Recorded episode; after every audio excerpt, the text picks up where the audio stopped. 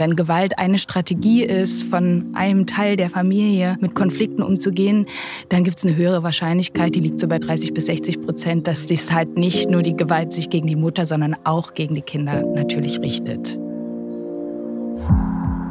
Hi, herzlich willkommen bei 1 bis 2, dem Podcast über Sexismus, sexuelle Übergriffe und sexuelle Gewalt gegen Kinder und Jugendliche. Ich bin Nadia Kailuli und in diesem Podcast geht es um persönliche Geschichten, um akute Missstände und um die Frage, was man tun kann, damit sich was ändert. Hier ist ein bis zwei. Schön, dass du uns zuhörst.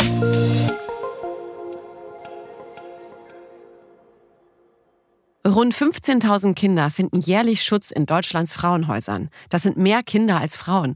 Die meisten sind schwer traumatisiert, denn meistens sind auch sie Opfer von Misshandlungen und Missbrauch geworden. Diese Kinder haben ein Leben in Angst hinter sich. Angst um die Mutter, Angst, selbst misshandelt zu werden. Für die besondere Unterstützung, die diese Frauenhauskinder brauchen, sind viele Frauenhäuser nicht ausgerüstet. Juliane Kremberg von der Frauenhauskoordinierung will das ändern. Sie schafft Öffentlichkeit für die Belange der Kinder in Frauenhäusern und organisiert finanzielle Mittel. Ich freue mich sehr, dass sie heute hier ist. Herzlich willkommen bei 1 bis 2 Juliane Kremberg. Schön, dass du da bist. Hallo, ich freue mich hier zu sein. Ja, wir freuen uns auch sehr. Wir haben hier bei 1 bis 2 schon des Öfteren darüber gesprochen, wie es ist, wenn Frauen in ein Frauenhaus kommen. Wir haben noch nicht darüber gesprochen, wie es ist, wenn diese Frauen eben Kinder dabei haben. Und das ist ja so, kann man sagen, dein Spezialgebiet? Das ist mein Spezialgebiet, ganz genau. Immer wenn es um die Kinder geht, bin was, ich dabei. Ja, was machst du da genau? Also ich arbeite bei Frauenhauskoordinierung und wir sind die Bundesvernetzungsstelle von ungefähr zwei Drittel der Frauenhäuser, die es gibt in Deutschland, als Referentin für Kinder in Frauenhäusern. Und was vielen nicht bewusst ist, ist, dass im Frauenhaus mehr Kinder leben als Frauen, weil 75 Prozent der Bewohnerinnen sind Mütter und wenn sie vor Gewalt flüchten müssen, nehmen sie natürlich ihre Kinder mit ins Frauenhaus, in Schutzunterkünfte, auch in Beratungen. Mhm. Und da die Kinder natürlich sehr viel von der Partnerschaftsgewalt und häuslichen Gewalt miterleben, haben sie einen eigenen Bedarf an Unterstützung und Beratung und Begleitung und Betreuung. Und für die Mütter ist es natürlich auch wichtig, entlastet zu werden in dieser sehr, sehr schweren Zeit, mhm. in der sie versuchen, sich aus der Partnerschaftsgewalt zu lösen. Jetzt versucht man natürlich, sich das irgendwie vorzustellen, wie das sein muss für ein Kind. Ne? Also nicht nur, dass Mama und Papa nicht mehr zusammen sind, sondern dass man dann auch ja, sein Zuhause in dem Sinne kurzzeitig dann auch verliert und irgendwo dann unterkommt, wo zum Glück die Mama da ist.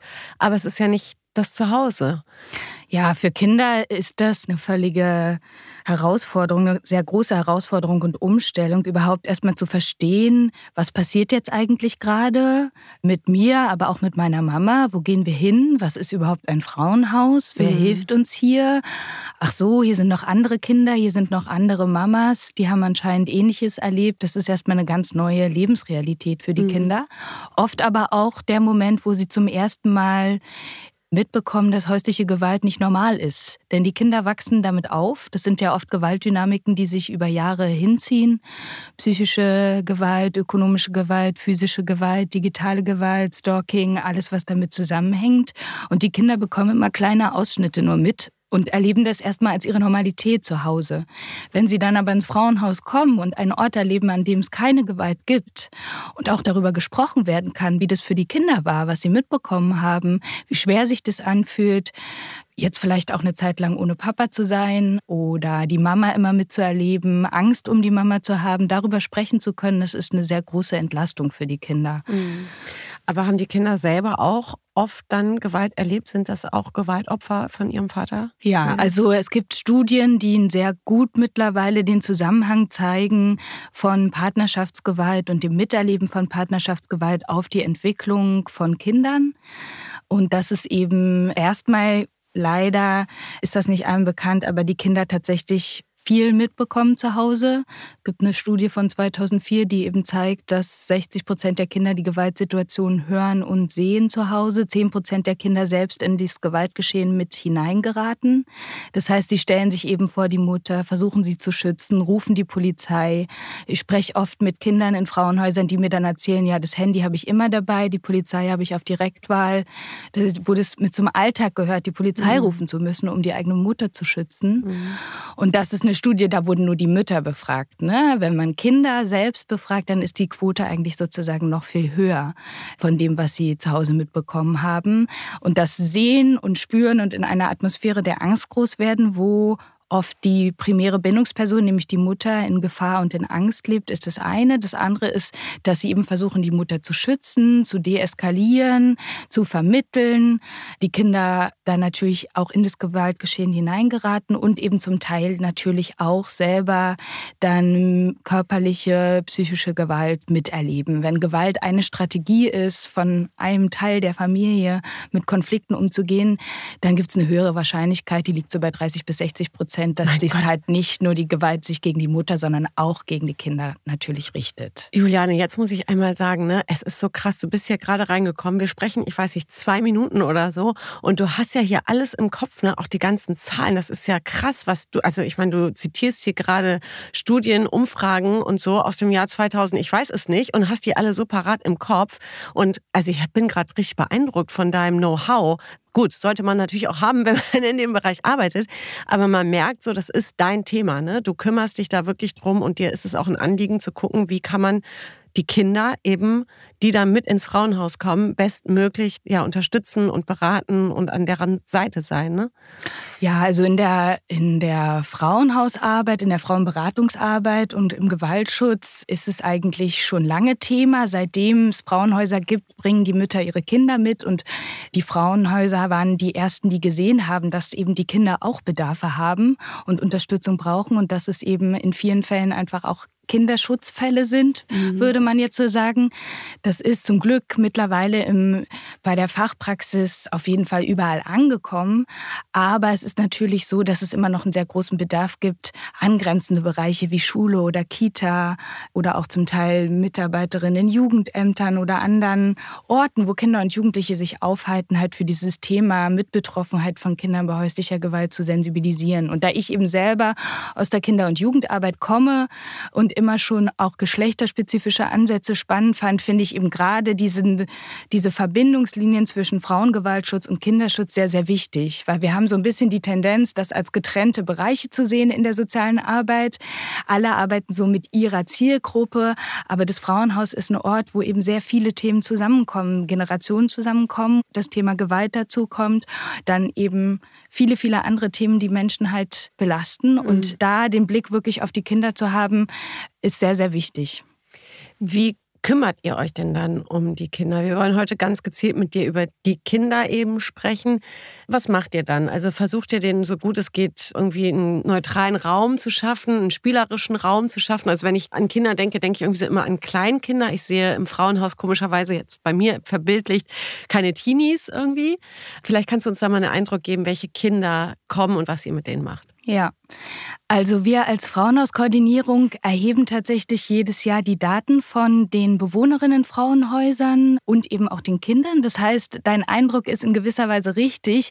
Der Großteil der Kinder ist im Kleinkindalter, weil Gewalt eben um die Geburt von Kindern und im Kleinkindalter zunimmt oder erstmalig auftaucht, weil es eine besonders belastete Situation natürlich auch ist. Auch das wissen wir aus Studien.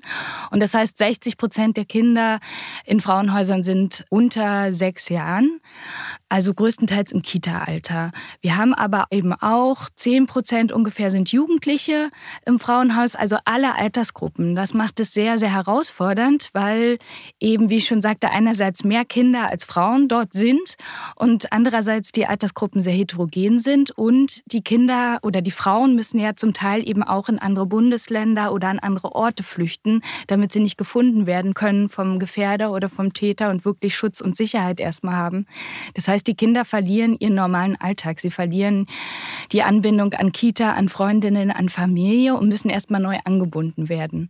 Und was die Kinderbereichsmitarbeiterinnen dann eben machen, ist, dass sie, so wie man es eben auch aus der Kindertagesbetreuung kennt, es gibt Kinderräume in Frauenhäusern, die kindgerecht gestaltet sind. Es gibt Außenräume für Kinder und dort wird mit den Kindern gespielt, die werden betreut, die Mütter werden entlastet. Wenn sie Termine haben, dann können die Kinderbereichsmitarbeiterinnen eben temporär die Kinder begleiten und betreuen.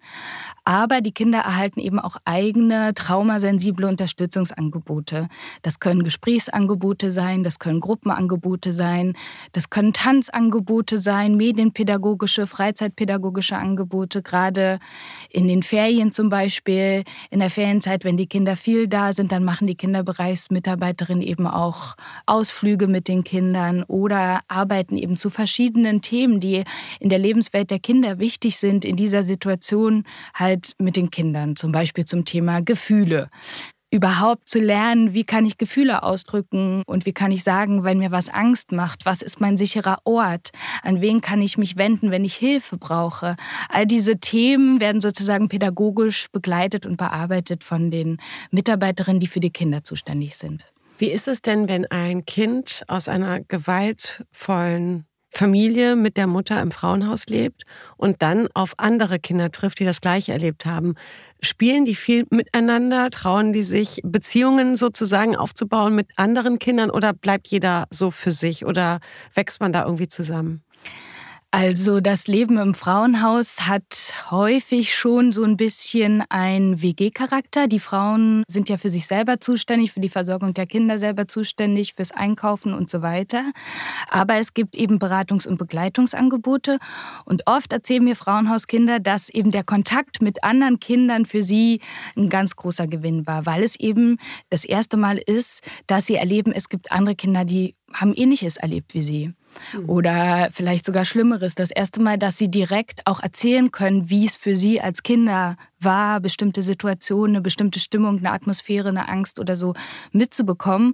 Und da schließen sich sehr, sehr schnell Freundschaften natürlich mhm. zwischen den Kindern zum Teil auch Freundschaften fürs Leben, weil die Enttabuisierung und Entstigmatisierung von Gewalt natürlich dort überhaupt erstmal einen Platz und einen Raum hat. Das, was sie mhm. sich in der Schule oder in der Kita vielleicht nicht trauen anzusprechen, weil es eben tabuisiert ist, weil sie nicht erzählen wollen, diesen Geheimnisdruck loszuwerden und andere Kinder zu erleben, denen es ähnlich geht, ist ein ganz wichtiges Moment, was gerade Kinder als was ganz Schönes auch erleben. Mhm. Das heißt nicht unbedingt, dass jetzt Kinder wir Erwachsene darüber reden, über ihre Gefühle reden oder wie es ihnen konkret jetzt mit bestimmten vergangenen Erinnerungen geht. Zum Teil haben die Kinder ja auch posttraumatische Belastungsstörungen oder sind traumatisiert und sind gar nicht in der Lage, überhaupt zu artikulieren oder zu verarbeiten, was passiert ist und brauchen da erstmal Unterstützung, sondern es geht tatsächlich auch ein Stück weit vor allen Dingen erstmal darum, wieder Kind sein zu dürfen dass sie im Mittelpunkt stehen, dass sie im Zentrum stehen, dass sie Freundinnen haben können, dass sie spielen können, dass sie schöne Momente erleben können, dass sie nicht mehr permanent sich anpassen müssen an eine für sie unvorhersehbare Situation, weil das prägt ja sozusagen das alte Zuhause, dass sie mhm. nie wissen, wenn ich nach Hause komme, wie ist Papa heute drauf? Mhm. Ist heute ein guter Tag, ist heute ein schlechter Tag? Wird es wieder laut? Haben die Kinder denn auch durch die Mutter Gewalt erlebt? Weil ich will nicht sagen oft, ich weiß es nicht, aber wenn, wenn eine Frau in einer gewaltvollen Beziehung ist, oder man kennt ja das, ne, wer selber Gewalt erlebt, wendet Gewalt an. Gibt es Fälle von gewalttätigen Müttern im Frauenhaus, die ihrem Kind gegenüber Gewalt angewendet haben in eben schwierigen Situationen, dass sie dem Kind eben eine Ohrfeige gegeben haben oder so und jetzt in diesem Frauenhaus dann auch Arbeit geleistet wird, dass das Kind das da offen sagen darf, ohne dass man Angst haben muss, die Mutter zu verlieren zum Beispiel? Ja, das Frauenhaus ist auf jeden Fall der Ort, wo genau darauf geschaut wird, wie ist die Mutter-Kind-Beziehung und wie ist auch die Erziehungsfähigkeit und Erziehungskompetenz der Mutter in einer oft ja jahrelang belasteten Situation, wo die Frauen, sage ich mal, durch die Gewalt, die sie erleben, durch den Partner, weniger in der Lage sind, halt immer unbedingt den Blick so stark für die Kinder zu haben. Und darauf schauen die Mitarbeiterinnen sehr genau. Und es gibt eben auch Angebote für Mütter, explizit zur Erziehungsberatung oder Angebote für die Stärkung der Mutter-Kind-Bindung, um eben genau sich das anzuschauen, weil mit Sicherheit gibt es auch Fälle, in denen die Mütter zum Teil auch Gewalt gegenüber den Kindern anwenden, weil es Strategien sind, die sie eben in ihrer eigenen Familie erlernt haben oder eben auch Strategien, die ihnen begegnet sind im Umgang und dann geben sie das das weiter. Also Kinder, die häusliche Gewalt miterleben, wir nennen das in der Fachsprache so, ist ein Teil sozusagen von Kindeswohlgefährdung dahingehend, als dass die Kinder häufig vernachlässigt sind, weil eben dieses andere zentrale Thema die Erziehungsfähigkeit einschränkt. Und auch dafür die Mütter zum Beispiel zu sensibilisieren, zu sagen, dein Kind hat es aber miterlebt und das macht was mit deinem Kind. Und es kann altersgemäß sich nicht entwickeln, wenn es die ganze Zeit Angst um die Mama haben muss. Das ist sozusagen auch ein Teil der Beratungstätigkeit, die in Frauenhäusern stattfindet in mhm. Bezug auf die Mutter-Kind-Bindung. Nun ist ja ein Frauenhaus nicht ein neues Zuhause. Ja, das ist ja eine Zwischenstation. Wie vermittelt man dann Kindern, du bist jetzt hier und hier ist Mama sicher, hier bist du sicher, aber ihr werdet hier nicht bleiben. Ihr werdet wieder woanders hingehen. Wie vermittelt man das einem Kind? Ja, also da die altersgerechten Präventionsbotschaften zu senden und auch den Kindern ein Gefühl dafür zu geben, für die Verortung ne? und auch ja ihnen zu erklären, es ist total okay, sich Hilfe zu holen. Du bist okay, die Gewalt ist nicht okay, aber es ist okay, sich Hilfe zu holen. Genau diese Erfahrung machen sie ja im Frauenhaus. Und die Kinderbereichsmitarbeiterinnen sind dann eben genau dafür da, den Kindern zu erklären, das ist ein Ort, in dem du erstmal sicher bist, du und deine Mama, und in dem ihr wieder Kraft schöpfen könnt, in dem ihr zur Ruhe kommt, wo ihr Schutz findet. Und hier könnt ihr gemeinsam überlegen und kann deine Mama überlegen, wie soll es weitergehen. Das ist was, was die Mitarbeiterinnen sehr schnell mit den Kindern auch besprechen, weil zum Teil erzählen die Mütter, wir fahren in Urlaub oder ne, wissen halt mhm. selber auch nicht, wie sie kindgerecht, altersgerecht vermitteln können, was eigentlich genau jetzt stattfindet, dass sie sich eben Hilfe holen und Unterstützung und Empowerment brauchen. Und dann arbeiten die Mitarbeiterinnen, die die Mütter beraten, eben sehr stark mit den Müttern daran, sie dabei zu unterstützen, dass sie ihren eigenen Weg für die Entwicklung von einer neuen Lebensperspektive finden. Im Idealfall natürlich irgendwo angebunden an die Familie und an Unterstützungssysteme, die die Frau ohnehin schon hat, dass auch für das Kind nicht sozusagen permanent neue Orte, neue Bezugspersonen, neue Kitas, neue Freundinnen und so weiter dazukommen. Das ist aber nur begrenzt möglich, weil es viel zu wenig Frauenhäuser in Deutschland gibt, viel zu wenig Plätze, zum Teil die Frauen eben sehr weit weg müssen und wir dazu noch das Problem haben, dass die Frauen, selbst die, die vielleicht stabilisiert sind und auch wieder zu Kräften gekommen sind, sich selbst versorgen können, sich, sich einen Job gesucht haben, was auch immer. Oft scheitert es dann daran, dass sie nicht ausziehen können, wieder aus dem Frauenhaus, weil sie keine Wohnung finden.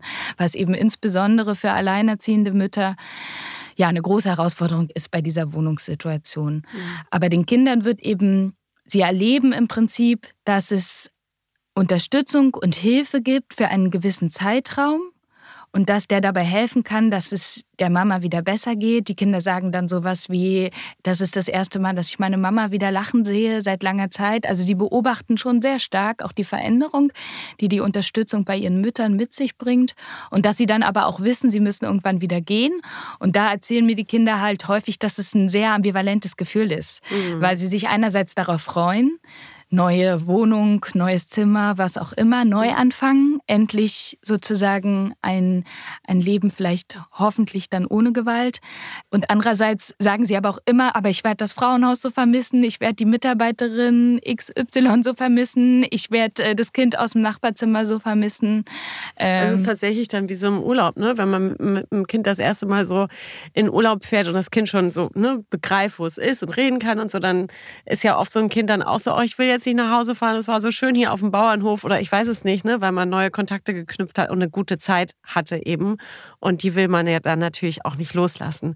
Das ist irgendwie ganz schön eigentlich. Auf der anderen Seite erlebt man ja auch immer Fälle von Frauen, die ins Frauenhaus kommen und merken, ich halte es nicht aus, ich will wieder zurück, weil oft sind ja Frauen, die zwar geschlagen werden zu Hause oder missbraucht werden von ihrem Partner, weiterhin verliebt in diesen Partner und sehen ja auch so, ich will, dass mein Kind den Papa zurück hat, ich will eigentlich auch zurück zu ihm, weil er hat ja nicht nur die schlechte Seite, er hat ja auch die gute Seite.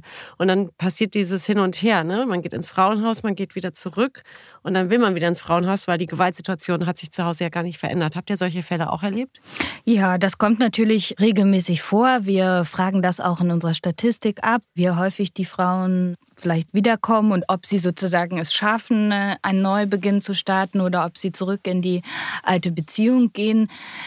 Wenn man sich mit Gewalt und Gewaltdynamiken auskennt, dann weiß man kennt man ja quasi auch den Kreislauf der Gewalt und das eben genau dieses so sich abkühlen und dann ist es eine Zeit lang wieder gut und dann hat man wieder Hoffnung und dann geht es sozusagen wieder in anderer Form von vorne los. Sozusagen genau das gehört ja zu dieser Gewaltdynamik.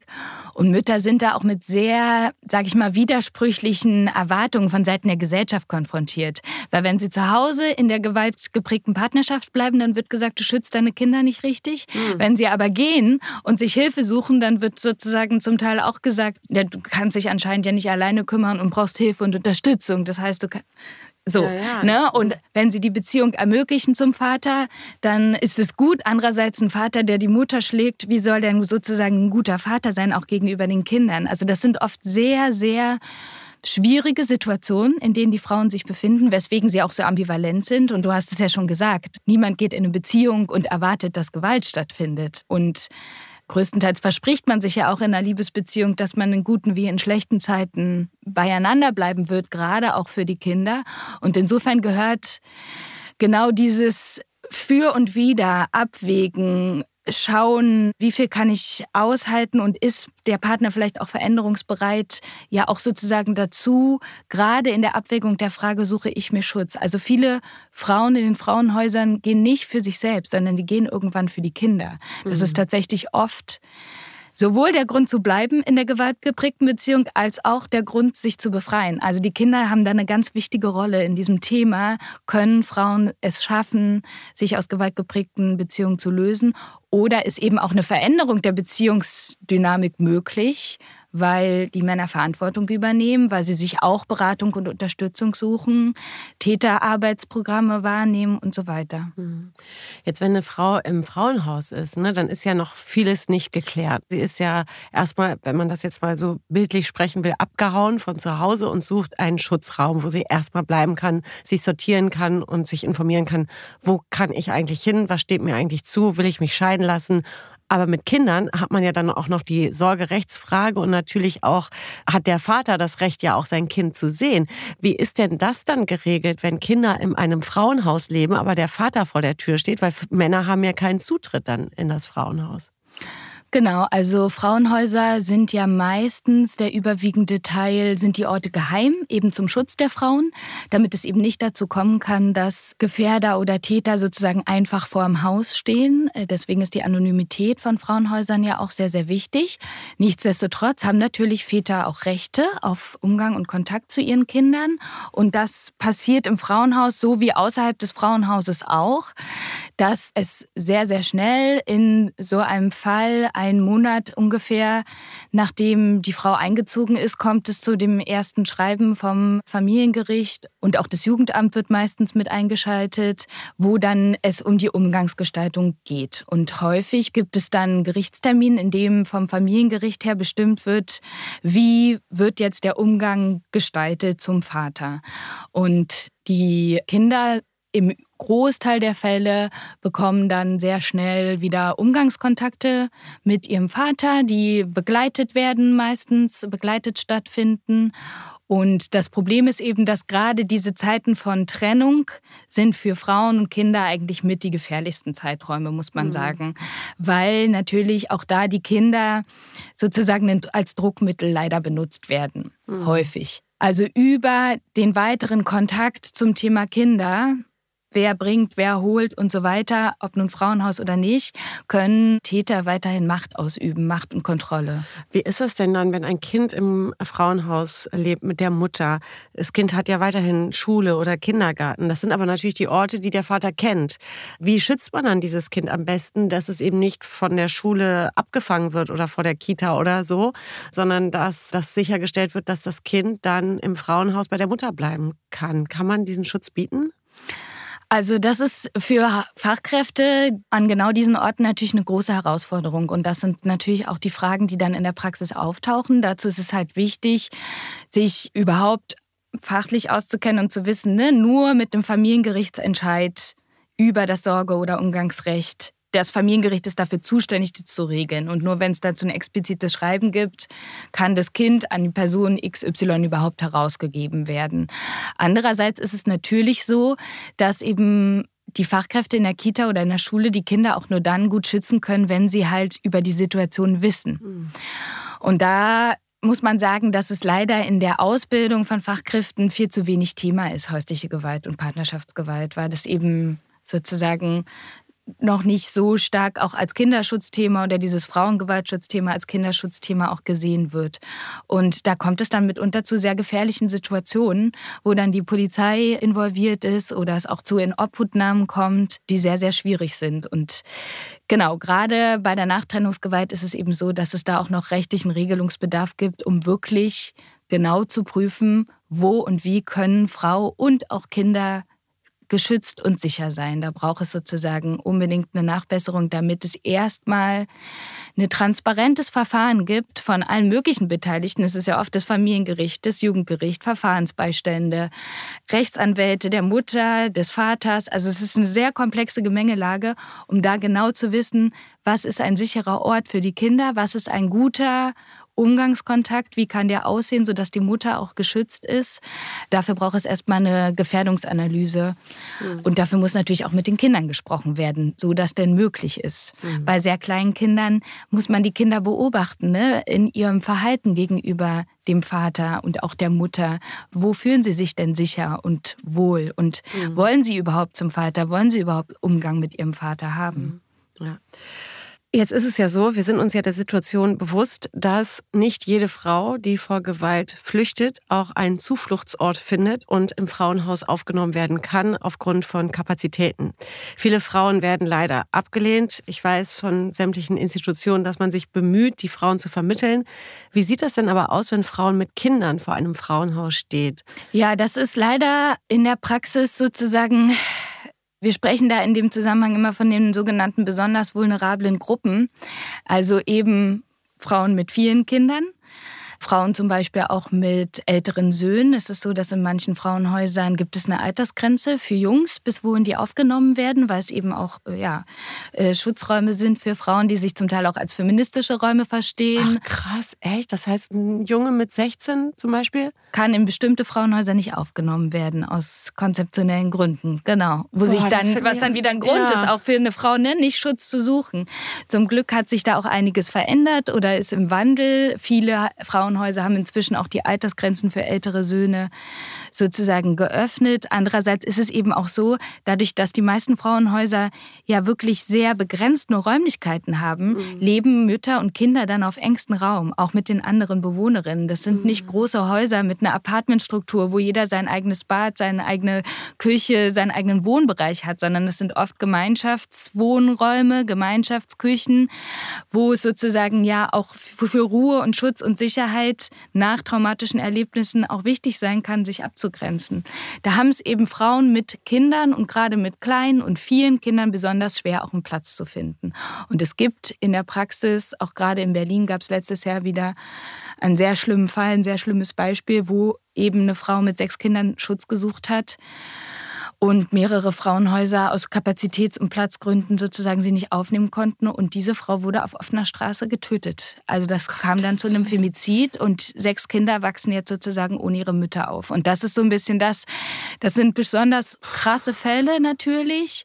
Wir sind da auch immer recht vorsichtig damit. Andererseits macht es halt deutlich, wozu es führen kann, wenn ein bestimmtes Hilfesystem nicht entsprechend ausgebaut ist und nicht genügend Plätze wie nach der Istanbul-Konvention in Deutschland zur Verfügung stehen, dann kommt es im schlimmsten Fall zu, einer, zu einem Mord an einer Frau oder auch an Kindern. Auch da wissen wir bei den Kinderschutzfällen von den Jugendämtern, die stehen oft im Zusammenhang auch mit häuslicher Gewalt oder die hat in der Familie schon stattgefunden.